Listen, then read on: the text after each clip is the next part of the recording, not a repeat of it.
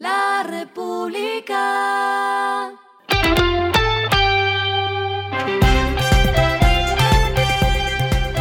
Final de la jornada, esto es lo que debes saber sobre el comportamiento de los negocios, las finanzas y la economía. Las movidas de hoy fueron.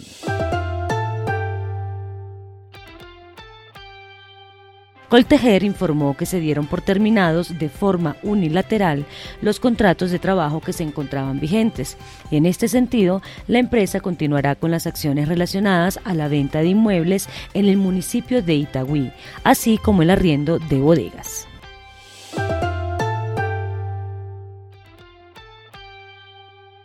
La Superintendencia Financiera informó que Banco Pichincha convocó una reunión extraordinaria de la Asamblea General de Accionistas el próximo 23 de enero para buscar el aval para concretar una capitalización a través de una nueva emisión de acciones.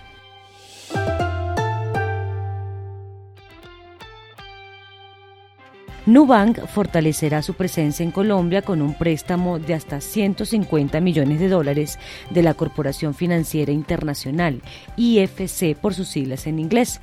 El crédito es en moneda local a tres años y se utilizará para impulsar el crecimiento de las operaciones locales de NU y ampliar el acceso a servicios financieros en el país. Lo que está pasando con su dinero.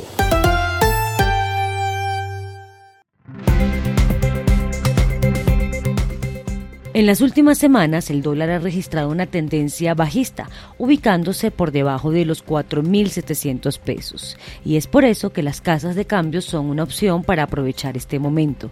Según los cálculos DLR, la venta de dólares en estos lugares alcanzó un promedio de 4.672 pesos, es decir, el dólar callejero se vende 21,69 pesos más barato que la TRM para hoy, que fue de 4.690 93,99 pesos.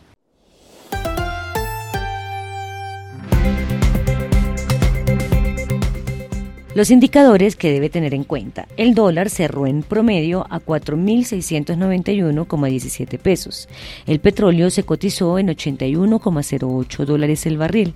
La carga de café se vende a 1.760.000 pesos y en la bolsa se cotiza a 2,12 dólares. Lo clave en el día.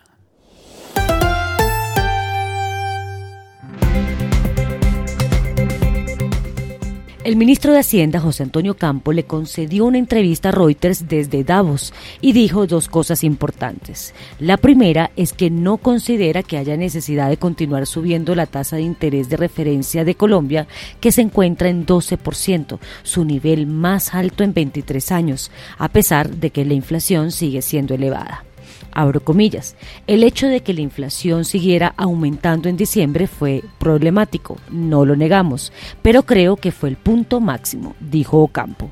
La segunda noticia que dio es que la Junta del Banco de la República también descarta intervenir el peso, que se depreció 20,9% el año pasado abro comillas, discutimos en la Junta del Banco Central y acordamos que no tenía sentido intervenir.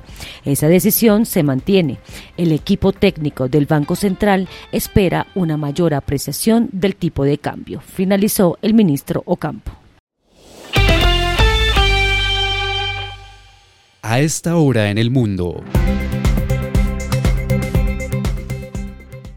El gobierno guatemalteco llamó hoy martes a consultas a su embajadora en Colombia, Rigan Vega, incrementando las tensiones diplomáticas entre ambos países luego de que la nación centroamericana dijo que emprendería acciones legales contra el ministro de Defensa colombiano, quien lideró una misión anticorrupción en Guatemala.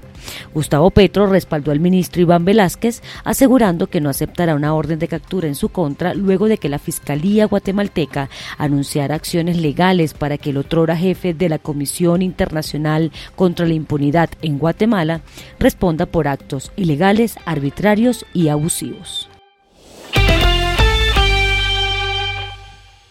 Y el respiro económico tiene que ver con este dato.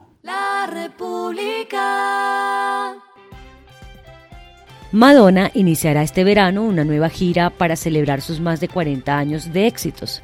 Según los organizadores, Madonna The Celebration Tours llevará a los fans por sus viajes artísticos a través de cuatro décadas. La gira recorrerá 35 ciudades, empezando por Vancouver el 15 de julio. Tras una serie de fechas en Norteamérica, irá a Europa para terminar en Ámsterdam el primero de diciembre.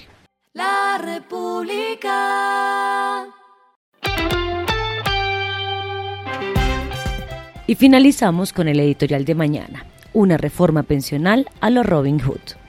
Petro dijo que primero renunciaba antes que mover la edad para pensionarse, una salida más que populista que le pasará la cuenta de cobro a los próximos gobiernos y generaciones.